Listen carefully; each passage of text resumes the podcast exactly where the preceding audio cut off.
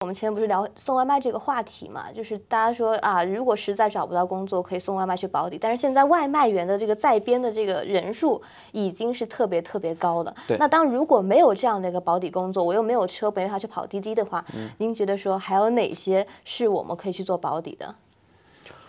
呃，它的基准逻辑应该是当期能见现钱，对，那那就是当天能够工作，你当天最好给我给钱。现嗯在年轻人，我们说这才是他的核心目标，所以说你跟他说说啊，你来我这儿吧，做个临时工，然后月结，对不起，月结不去。呃以前有三和大神，不知道以后有没有叫日结大神，我估计会有。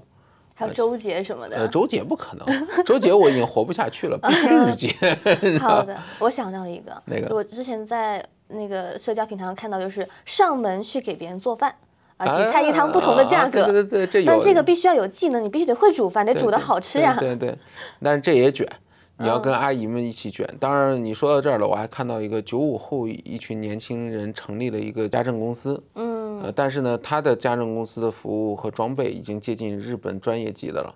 然后他开始卷谁呢？ 他开始卷五零后的、六零后的大这种妈们了。大妈，对他，我觉得他们是降维打击、啊，对吧？你举个例子，比如说我如果打扫卫生，我可能会请他们了，因为无论是装备，无论是从清洁还有呃流程生活化习细节惯上什么，完全比大妈们，大妈们便宜吗？现在大妈也不便宜， 对，大妈们真的是那种哦擦完地的毛巾，她摆一摆就直接擦桌子了。然后呢，你会完全没法理解。嗯，这帮年轻的孩子们可能会，呃，我们说擦地用擦地的巾，擦桌子用擦桌子的湿对对巾，他会对这样画。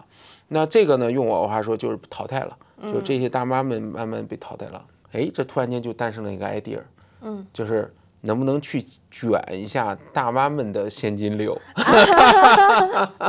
这嗯个这个话题挺好的，但是我觉得我们下一期可以看看就是年轻人的省钱大法。嗯。